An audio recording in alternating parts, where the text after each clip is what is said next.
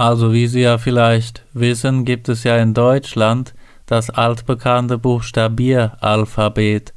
Dieses dient zum besseren Verständnis, wenn man etwas buchstabieren möchte. Daher kommt vermutlich auch die Bezeichnung Buchstabieralphabet.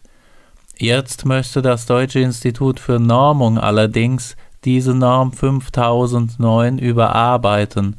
Wegen der mangelnden Neutralität sollen also die Vornamen durch Städte ersetzt werden.